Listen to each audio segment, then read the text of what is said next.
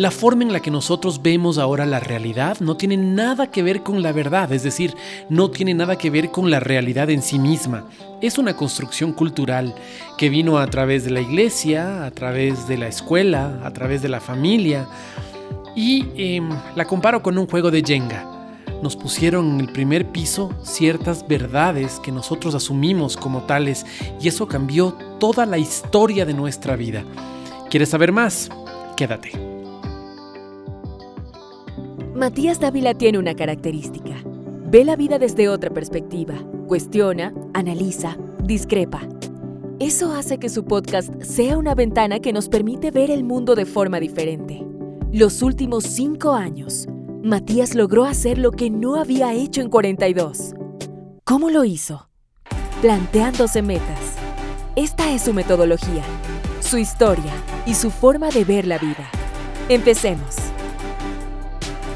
Hola, buenos días, buenas tardes o buenas noches. Soy Matías Dávila y voy a acompañarte en este proceso súper interesante. Este es mi tercer podcast. El primero tuvo que ver con el pensamiento de hormiga, lo que yo llamo el pensamiento de hormiga, que es pensar en chiquito. Pero quiero que entiendas de dónde viene el término pensamiento de hormiga y cómo es que lo adapto y en qué circunstancias lo adapto para que tú puedas entenderlo. El segundo tiene que ver con mi vida antes. ¿Cómo fue mi vida antes de ser un hombre que, que tenga metas? ¿Sí? ¿Cómo empezó todo esto? ¿En qué crisis estuve? ¿Qué tan bajo tuve que llegar para un buen día a los 42 años decir, esto se acaba aquí porque soy un barco a la deriva y necesito un puerto al que poder llegar? ¿Cómo empieza todo eso y cómo en estos cinco años, en los cinco años que acaban de pasar, logro cosas que en 42 no había podido lograr? Tal vez tú me digas, oye, pero Tú eres un entrenador en construcción de metas, ¿por qué no vas directo al grano y nos enseñas más bien cómo construirlas? Y yo quiero contarte una cosa, em, tengo un curso alojado en Udemy acerca de cómo hacer la estructura paso a paso. Este podcast y todo el esfuerzo que estoy haciendo en redes sociales no busca entrenarte en cómo conseguir una meta, sino más bien busca que busca en lo que busca, más bien dicho, es que tú puedas entender cuál es el resultado final. Quiero que me acompañes en el resultado final. Cuando yo decido tener metas, ¿qué cosas van pasando en la vida? Entonces, eh, quiero hacerte partícipe de eso justamente. Pero para poder conversar de todo esto es que tengo estos, estos audios, los primeros audios, que tienen que ver con conceptos que son sumamente importantes. Y ahora, eh, en este podcast, vamos a hablar de un concepto que es básico, que es el Jenga. Así es como veo la vida, como un Jenga. El otro día eh, me puse a jugar con, mis hijos y me di cuenta que el Jenga tenía un enorme aprendizaje con respecto a la vida. A veces creo que soy como el maestro Shifu, como estos maestros has visto en las series chinas, porque de todo saco un aprendizaje, ya me estoy cayendo mal yo mismo.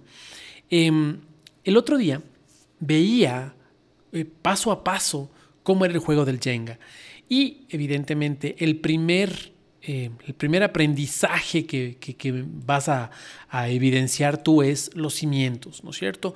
Una construcción que tiene sólidos cimientos va a crecer hasta las nubes, bla, bla, bla, bla, bla, bla. ¿Qué significa eso? Cuéntame, ¿cómo aterrizo eso en mi vida? ¿Cómo? Una construcción con sólidos cimientos. ¿Qué son sólidos cimientos? ¿Es ir a la iglesia? ¿Es ah, haber terminado la escuela, el colegio y la universidad? Es haberme casado y nunca haberle sido infiel a mi esposa, es ah, ¿qué es tener sólidos cimientos? ¿Qué es? Entonces aquí podríamos hablar tal vez de la aplicación de principios. Los principios y los valores no son lo mismo y esa es una cosa que quisiera hablarte y seguramente te voy a volver a hablar en algún otro espacio. Para que tengas una idea, le leía a Andrés Panasiuk en Cómo llegar a fin de mes y él explicaba cuál es la diferencia entre valores y principios. Y Panasiuk decía, sumamente sencillo, ¿con qué cosas puedes hacer una casa? Te pones a pensar y dices, una casa puedo hacerla con, con cemento, ajá, ¿con qué más? Con madera, con madera, con vidrio, con vidrio, con cartón, hay casas de cartón, claro, con cartón, perfecto. ¿Con qué más puedes hacer una casa? Ponte a pensar en todos los elementos que puedes, ya, esos son los valores. ¿Qué son los principios? ¿Dónde pones las columnas? No importa si tu casa es de cartón, es de madera o es de cemento. Si está mal puesta, la columna se cae. Entonces me, me voy a explicar. Los valores, como su nombre lo indica, tienen valor son cosas que nosotros les damos valor en un momento y un tiempo determinado. Pero los principios funcionan atemporalmente. Funcionaron hace dos mil años, funcionan hoy y seguramente funcionarán en los próximos dos mil. Eh, uno de esos principios es la solidaridad, por ejemplo. Pero la solidaridad también podría ser un valor. Y me voy a explicar. Imagínate que somos una banda de motociclistas, malos, armados, delincuentes, y eh, uno de nosotros mata a una persona. Llega la policía y nos empieza a interrogar y nos dice, ¿quién cometió el crimen? ¿Ustedes vieron quién cometió el crimen? Yo sé que fuiste tú. Y lo que digo es, no, no vi absolutamente nada. Cuando yo llegué el tipo estaba muerto ya. ¿Sí? Eso puede ser solidaridad, entre comillas. Es un valor dentro de la banda, es decir, eh, lo, que, lo que viene a llamarse complicidad o alcahuetería, tal vez en mi país, significa, eh, es, solamente un valor. El principio de la solidaridad es diferente. El principio de la, de, la, solidaridad no tiene nada que ver con cubrirse las espaldas, ni el espíritu de cuerpo, ni, ni callarse frente a una inmoralidad en absoluto. La solidaridad es la capacidad que tenemos como seres humanos de extendernos la mano. ¿sí? Eh, en este caso es, un, es complicidad y la complicidad está penada por la ley también. ¿Entendiste la diferencia? Entonces, una, un valor en nuestra sociedad ahora es ser delgado, es tener un cuerpo atlético. Pero ese mismo valor no regía, por ejemplo, en el medioevo, cuando la realeza era gorda, todos eran gordos. Si eras noble tenías que ser gordo. ¿Por qué? Porque las personas gordas significaba que eran gordas porque tenían que comer el pueblo no tenía que comer, se moría de hambre. Entonces, si tú querías ser de una clase social más elevada, tenías que ser gordo. Así te identificabas. Eso era un valor, el ser gordo. Y ahora, el ser flaca, el ser, el ser eh, esbelto, eh, porque vas al gimnasio, es un valor, no es un principio. ¿Entendiste? Bueno, esa podría ser tal vez la, la moraleja del tema del Jenga, pero no, yo quise ir más allá. Em, creo que hay un, un, punto más importante que los cimientos y son las verdades. ¿Ok? Si pongo una ficha torcida en el principio del Jenga, ¿no es cierto? En, el primer piso del Jenga. Todos saben lo que es un Jenga, me imagino que sí, es este juego de, de cubitos de madera em, en los que vamos son cubitos de madera eh, rectangulares y con esos vamos haciendo una torre. Una vez que hacemos la torre, cada miembro del juego va sacando una piecita, una piecita hasta que finalmente termina por caerse. A la persona que se le caiga el edificio, esa perdió. ¿Ok? Em, te decía, si hay una ficha torcida en la base del Jenga, una ficha torcida hacia la derecha, por ejemplo, toda la estructura va a girar hacia la derecha y va a terminar cayéndose. ¿Ok? Entonces me puedo dar cuenta que así es como funcionan también los paradigmas. Exactamente igual. Si tú pones una, entre comillas, verdad en el primer piso del juego, todo el juego va a ir creciendo torcido. Y te voy a contar un caso, por ejemplo, eh, cercano. Conozco una familia donde el padre de la familia afirma una y otra vez que su familia, de la familia que él viene, vamos a ponerles un apellido, que, los García. Él dice que los García son muy malos para hacer negocios. ¿Sí? Eso les ha inculcado a sus hijos, le ha dicho a su esposa, ha dicho nosotros los García, históricamente somos muy malos para hacer negocios. Mi papá, hablando del señor García, que el, o el, papá de este señor, ¿no? ya había fallecido el papá, mi papá fue muy malo para hacer negocios. Es el abuelo García. ¿sí? Em, por ende, el hijo García, que es el padre de la familia que estoy hablando, dice, yo también soy muy malo para hacer negocios. Adivina qué pasó con los hijos del señor García. Que se creyeron la verdad y realmente son muy malos para hacer negocios. ¿Sí? Muy malos para hacer negocios. Entonces, en un caso, les limita esta verdad que tienen les limita en su accionar del día a día. Cuando alguien les propone un negocio, ellos dicen, ah, es que nosotros somos muy malos para eso, de familia, los García somos malos para eso. ¿Mm? Y eh, en otros casos los justifica. Entonces tú tienes en esa familia, en la familia de los García, tienes una persona que tiene todo el talento, todo el talento para empezar una empresa, ha hecho un masterado en lo que, en lo que conoce, es impresionante, es una persona muy, muy, muy inteligente, pero es incapaz lanzarse al agua. ¿Por qué? Porque los García son muy malos para hacer negocios y es muy probable que si ella se lance al agua, quiebre. ¿Ok? Te voy a dar otro ejemplo del día a día. Cuando hablamos del ecuatoriano, te estoy eh, grabando este podcast desde el Ecuador. Cuando hablamos del ecuatoriano, y soy ecuatoriano, nosotros decimos que el ecuatoriano no es de empuje. El ecuatoriano no es de emprendimientos.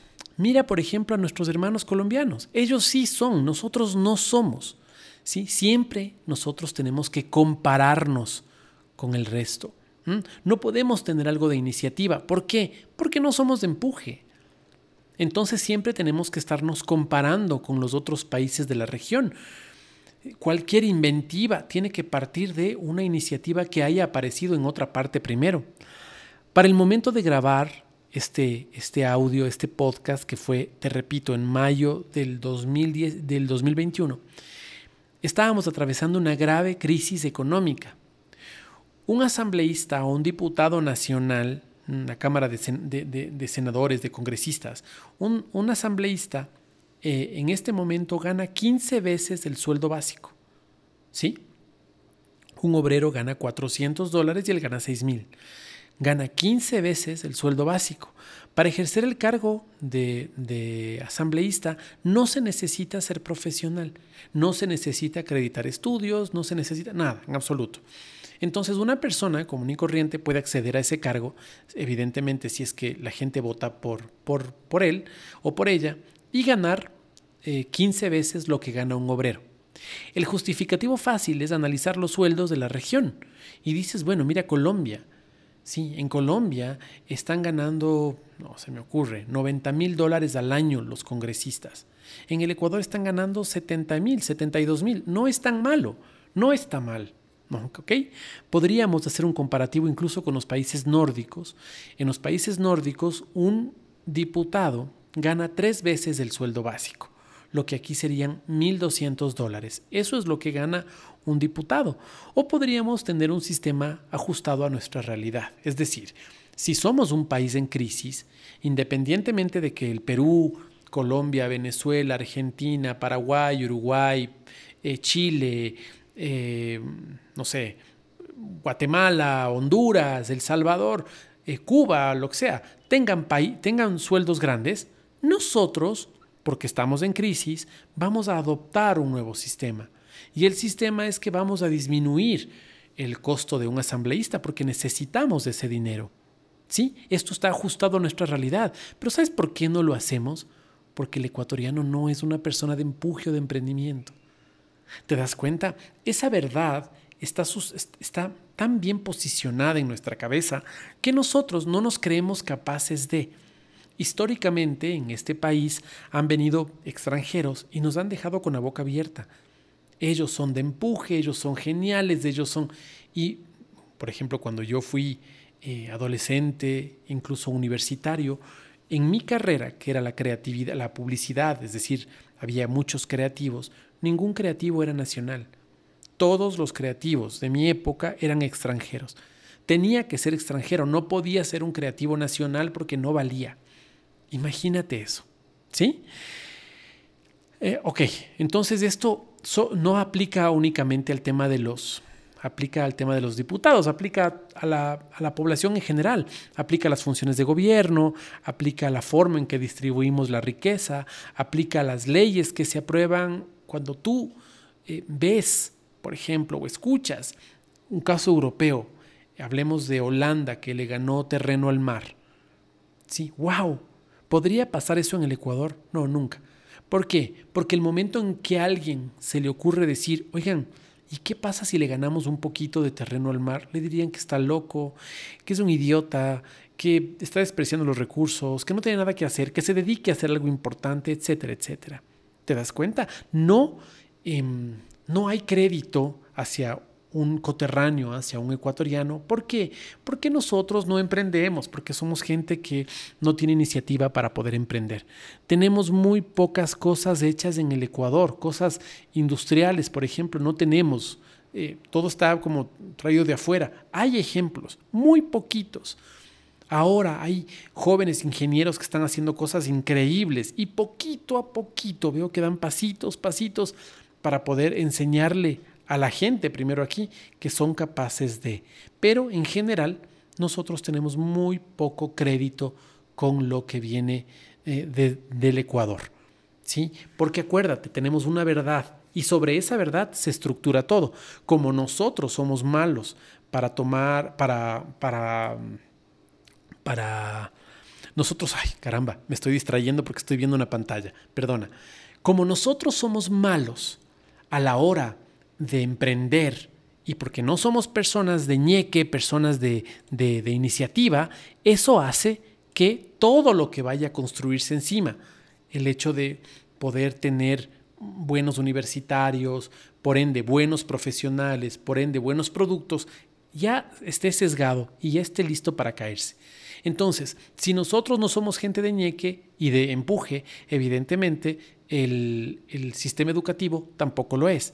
Si el sistema educativo tampoco es y tampoco nos forma para eso, ¿qué podemos esperar de nuestros profesionales? Y si no podemos esperar nada de nuestros profesionales, ¿qué podemos esperar de la el producto de su trabajo? Ahora puedes comprender cómo es una cadena, pero todo empezó en algún momento. Del mismo modo podríamos analizar el machismo, el feminismo violento, la ideología de género o la ideología provida todo parte de una, de una ficha que se puso abajo del Jenga. ¿Te has puesto a pensar en cómo pueden ellos creer lo que creen? ¿Cómo puede una feminista tomar spray, ¿sí? púrpura, y pintarle a un perro por el solo hecho de ser macho, por ejemplo? Esas son cosas que no puedo entender. Y no puedo entender porque no estoy en su realidad, porque no tengo su conocimiento porque tal vez si tuviera su conocimiento podría entenderlo perfectamente y decir, ah, no solo que lo entiendo, sino que además lo justifico como un acto de protesta. Pero no puedo. Sí, no puedo porque no tengo su información. Partamos de entender que todos creemos que tenemos la verdad y que actuamos correctamente. Esta es una cosa que, que, nos pasa a muchos. Todos creemos que tenemos la verdad. Entonces, por eso es que nosotros toleramos a las personas. ¿sí? Toleramos a las personas porque tenemos que tolerarlas porque ellos están en un grado inferior. Nosotros siempre estamos en un grado superior y tenemos la verdad, ¿ok? Em, pensemos en los musulmanes, por ejemplo. Pensemos en las religiones ancestrales, en quienes adoraban al sol, o las personas que pensaban que eh, la Tierra era una media naranja sujeta de cuatro tortugas sobre dos elefantes y todas esas estas, eh, mitología religiosa, ahora nos parece cómico. Nos parece cómico que las personas hayan dicho que eh, la Tierra era una media naranja, que, habían, que estaba cargada por elefantes, que los elefantes estaban parados sobre las tortugas de un mar de leche. Eso nos parece una locura hoy.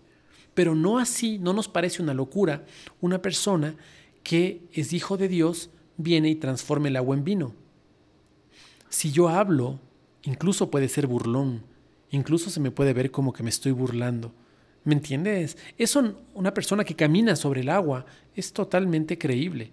No así una media naranja que está sobre dos elefantes, que están sobre las tortugas, que está nadando en un mar de leche.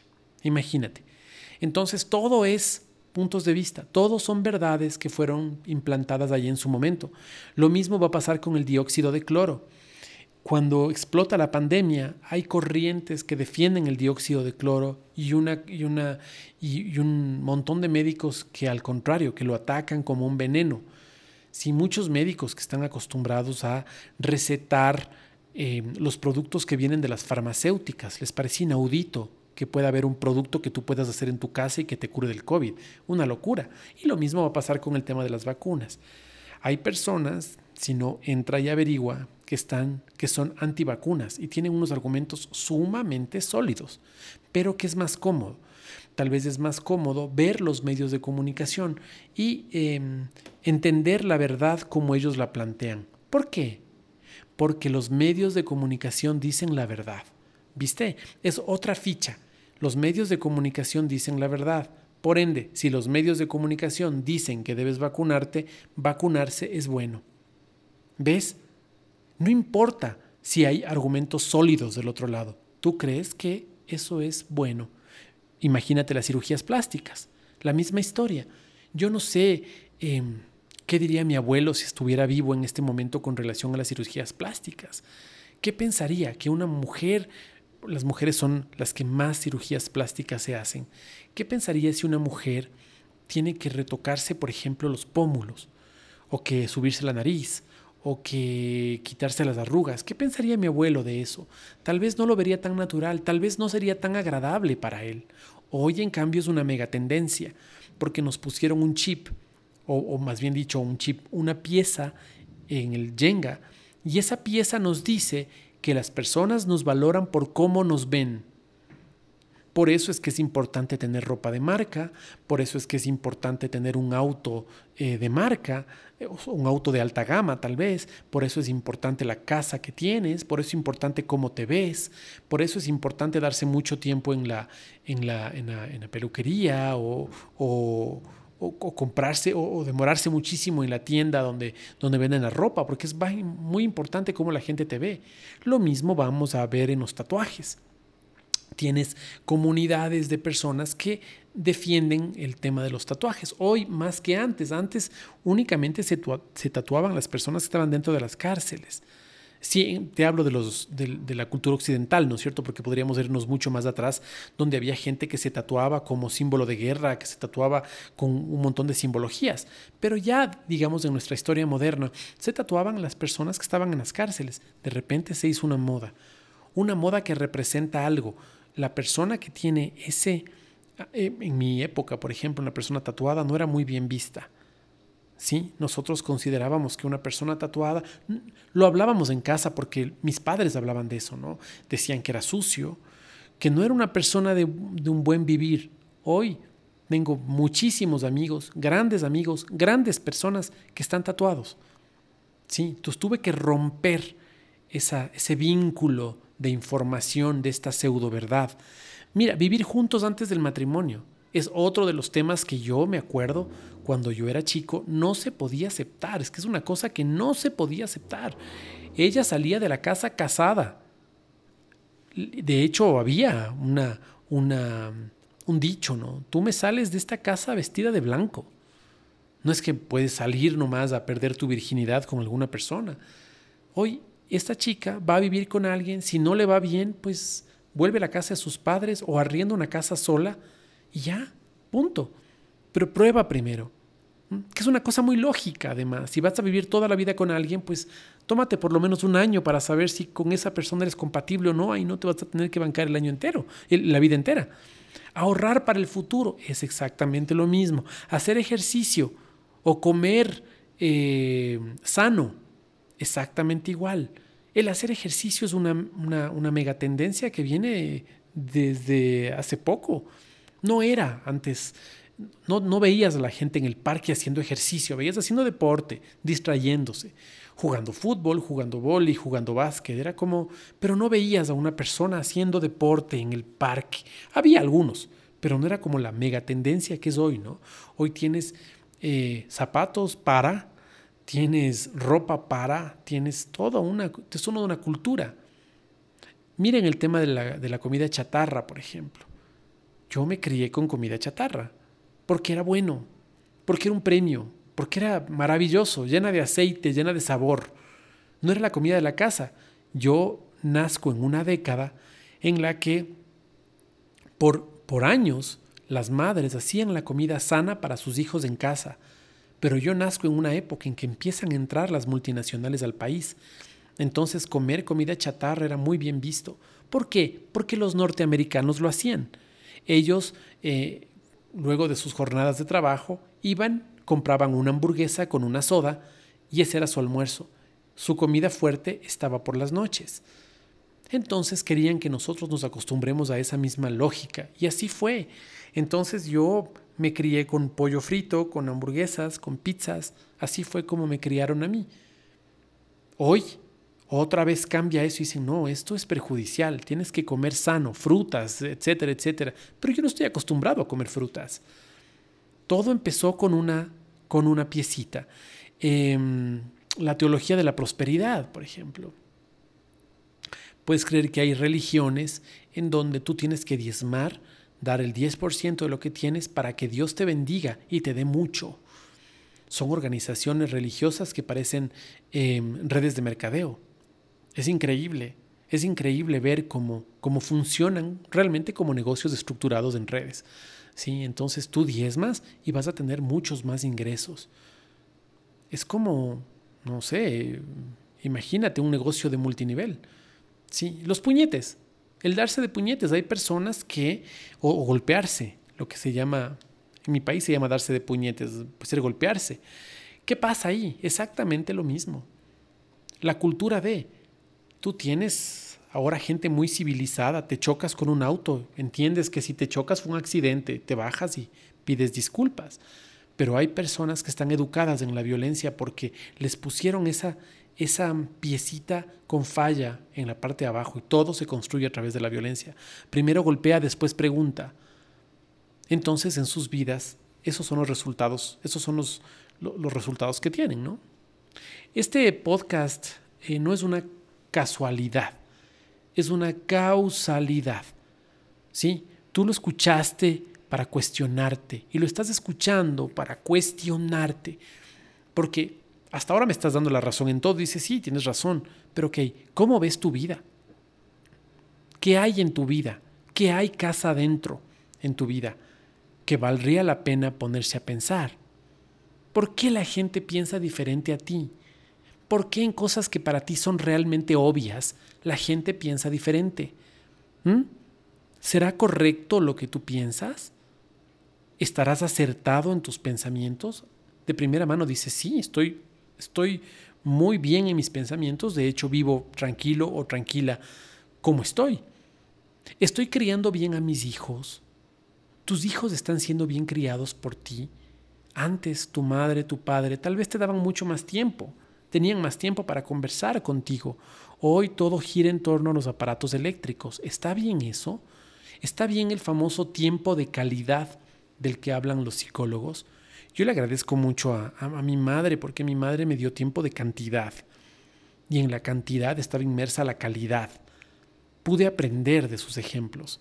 Hoy tienes madres que llegan y le dan 30 minutos a sus hijos, 20 minutos a sus pero eso sí, de mucha calidad. Entonces el niño pasa toda la tarde haciendo deberes, después clavado en YouTube, después jugando juegos de video con sus amigos, después viendo pornografía, pero viene la madre y le da 20 minutos de muchísimo amor y muchísima calidad. Y ella dice, no importa la cantidad, importa la calidad. No, señora, perdóneme que le contradiga, pero la calidad, si no hay cantidad, es, muy complicado en la crianza de los hijos. ¿Debo cuestionar tal vez mis creencias? ¿Será el momento de cuestionar ciertas creencias? En mi relación de pareja, ¿debo cambiar yo para ver otros resultados? ¿Mm? Porque habría también la posibilidad de que la otra persona dentro de la relación tenga la razón. Me imagino que también habrá esa posibilidad, no solo que la tengas tú. Porque en las relaciones de pareja estamos acostumbrados a que nosotros somos los que tenemos la verdad. El otro se equivoca, yo no. El otro es el que llega tarde a la casa sin avisarme. Perdón, y la pregunta es, ¿por qué lo hace? ¿Por qué dejó de encontrar calor en la casa y prefiere estar afuera? Claro, el hecho de que esta persona, sea hombre o mujer, esté llegando más tarde ahora para ya no encontrarse contigo y tú te molestas, tú estás viendo únicamente una parte del problema, pero no te detienes a pensar por qué ella no quiere estar contigo. Y tal vez ya no quiere estar contigo justamente por ese carácter que hoy te invito a que cambies. ¿Mm? ¿Soy lo que siempre he creído que soy?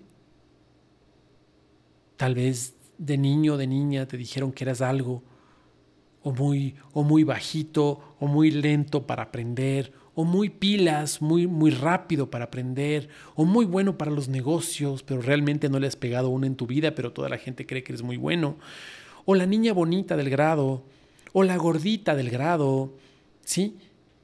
Eso, eso te dijeron que eras. Yo te pregunto, ¿eres lo que te hicieron creer que eres realmente? La siguiente pregunta sería, ¿puedes ser más? ¿Puedes dejar la etiqueta de lado y ser más? ¿De qué depende? Sería mi tercera pregunta. Mira tu vida como un yenga. Así empecé a verla yo, exactamente como un yenga. Lo que aprendí es que no tengo la verdad. La verdad absoluta no la tengo. Ni en uno solo de mis conceptos. Ni no la tengo. Lo que aprendí es que tengo mi verdad que es la que ahora te estoy compartiendo, es mi verdad. No significa que sea palabra escrita en piedra. No importa si esta verdad la escribieron 200, 300 literatos, especialistas en... No, no importa. Es mi verdad.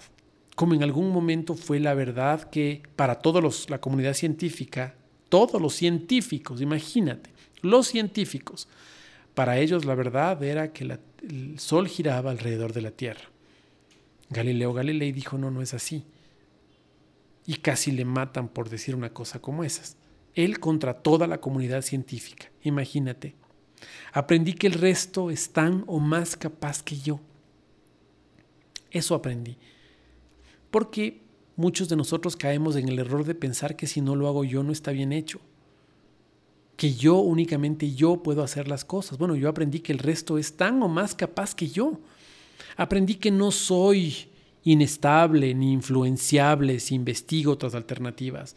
Alguna vez una, una buena amiga me dijo eso, ¿no? Que mi problema era que yo cambiaba de opinión según lo que escuchaba criterios. Yo escuchaba un criterio y cambiaba de opinión. Y ella se burlaba un poco de eso. Y después me puse a pensar muchísimo y dije, ¿esto es un error? ¿Es un defecto o es una virtud? No tengo un pensamiento rígido frente a nada. Siempre estoy listo para entender otra realidad. Si tú me puedes decir que tu alternativa, que es completamente diferente a la mía, funciona mejor, adelante, vamos con la tuya, con tal que funcione. Veamos resultados. Aprendí que la verdad es una constante construcción. Eso es la verdad. Una constante construcción de la cual nadie es dueño. No, es, no son dueños los Estados Unidos, que es el país más poderoso del mundo, ni China, el país más industrializado, ni, no sé, me invento, ni, eh, ah, caramba, Madagascar, que es el, plan, el, el país más megadiverso, ni nadie. ¿Me entiendes? Aprendí que los que creen firmemente en algo se están perdiendo de un montón de cosas más. Cuando tú dices es que yo soy esto, no, no eres eso. Tú eres otra cosa. Esa es una idea. Esa es una idea que puede ser suplantada por otra. Este momento te sientes cómodo, te sientes cómoda con esa idea, pero eso no eres tú. Alguien, las personas que más bien dicho creen firmemente en las cosas, que creen firmemente en algo, que no se desprenden para nada de eso, no tienen mucho marco de acción. Es que yo nací socialista y debo morir socialista. No creo. No, es que eso es coherencia. No, no es coherencia. Si en este momento descubro que muchas de las cosas de la derecha son mejores que la izquierda, pues me paso a la derecha. No pasa nada. Y si en cinco años de militar en la derecha me doy cuenta que la izquierda era la alternativa, pues la tomo otra vez. Ahora, si haces eso por oportunismo, si esa acción la tomas para poder ganar un sueldo más grande, para acomodarte al gobierno de turno, esa es otra cosa. Aprendí que los que creen firmemente en algo se están perdiendo un montón de cosas más. Aprendí que Dios me dio el libre albedrío para investigar y para descubrir. Ahí está su versículo, el, que para mí es el, el más importante de la Biblia. Para mí, otra vez repito, porque tal vez hay un teólogo escuchándome y dice, por Dios, ¿cómo va a decir eso? Si es de este otro, no sé. Para mí el más importante es Jeremías 33.3. Y dice, clama a mí y yo te responderé. Escucha esta parte. Y te enseñaré cosas grandes y ocultas que tú no conoces. A través de este versículo pude llegar a unas conclusiones que no eran aceptadas para la iglesia, por ejemplo. Yo le pedí a Dios, le dije, por favor, necesito entender para dónde estoy yendo, ayúdame. Y me puso un montón de información que nada tiene que ver con la iglesia. Entonces en ese momento la iglesia puede pensar lo que quiera, ¿no? La iglesia puede pensar que estuvo Satanás, porque Satanás es, el, es, el, es la vieja confiable, ¿no? Satanás es el, el, infalible, que nunca te falla. Cuando, quieres, cuando no puedes argumentar algo, pues ahí está Satanás para salir, sacarte del rollo.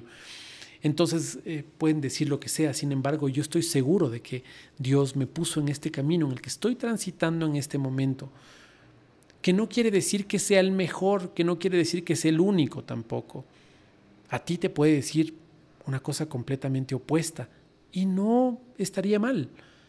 Clama a mí y yo te responderé y te enseñaré cosas grandes y ocultas que tú no conoces.